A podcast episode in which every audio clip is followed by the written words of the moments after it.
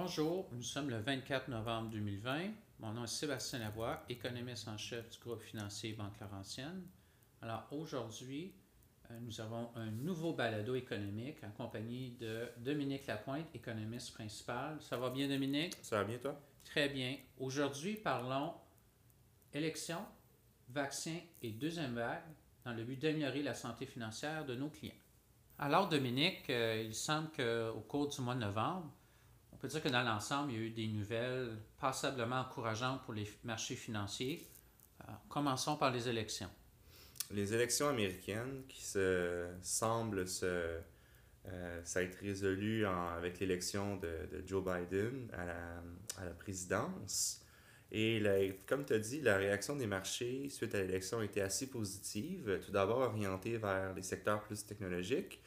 Euh, rapide baisse des taux d'intérêt. Puis suite à ça, euh, des secteurs qui sont plus orientés vers les, les valeurs parce qu'on estime que l'élection de Joe Biden pourrait mener à une plus forte croissance de l'économie américaine à partir de, l'an prochain. Par contre, l'enjeu principal, c'est que le Sénat va probablement rester contrôlé par le Parti républicain. Mm-hmm. On va le savoir en janvier. Et à, à ce moment-là, effectivement, oui, il n'y aura pas de, de, hausse de taxes en 2021, donc ça peut être positif pour l'économie, pour le revenu disponible des consommateurs et des entreprises. Mais dans le contexte de la pandémie, c'est pas certain de toute façon qu'il y en aurait eu.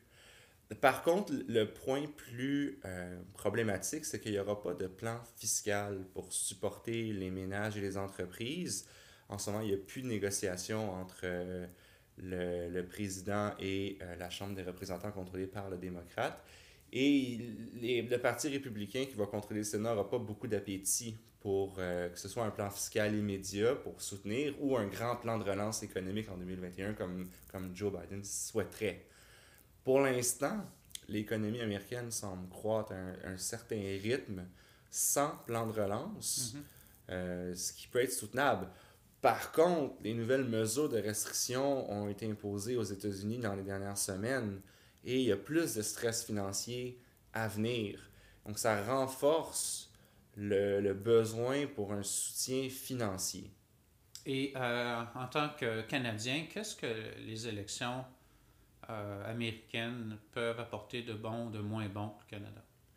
C'est toujours lié le plus fortement à la croissance mondiale, la croissance des, États-Unis, on est intimement lié à ce qui se passe dans le monde.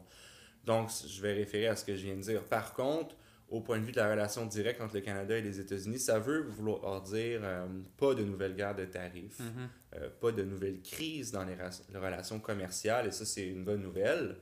Mais pour le secteur énergétique canadien, il y a la possibilité que les États-Unis imposent des tarifs aux importations qui génèrent beaucoup d'émissions de gaz à effet de serre.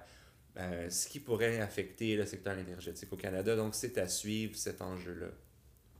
Alors, Dominique, tu faisais référence à la deuxième vague euh, de la pandémie aux États-Unis et ailleurs dans le monde. En fait, on pourrait même potentiellement parler éventuellement d'une troisième vague, euh, tout dépendant de ce qui se passe avec la fatigue, la quarantaine, qui s'en joue de plus en plus dans le comportement.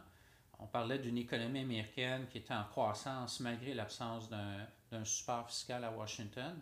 Euh, par contre, euh, de plus en plus des économistes à New York commencent à parler d'une stagnation de l'économie américaine en début d'année 2021 euh, et d'un chômage donc qui est un peu plus long dans le temps pour certains Américains ou même Canadiens, ce qui peut nuire à, la reprise.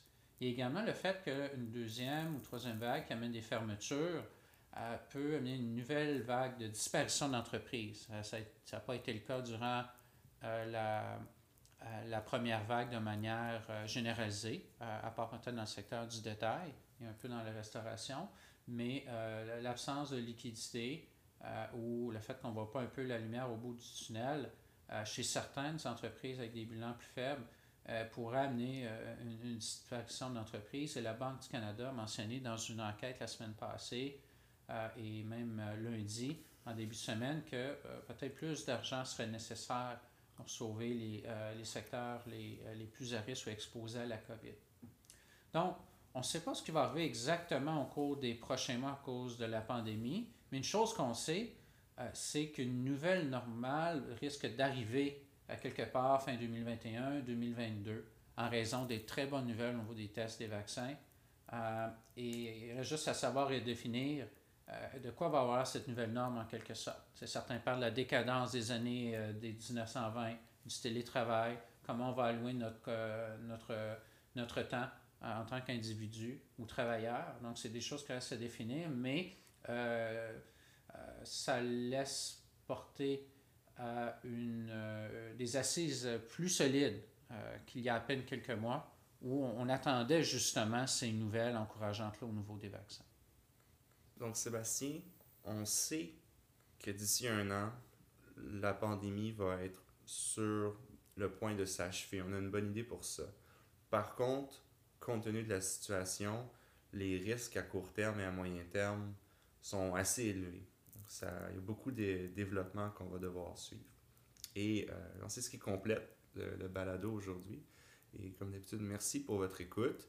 Les gens peuvent nous suivre sur Twitter à VMVL Économie ou nous écrire par courriel à recherche à commercialvmvl.ca.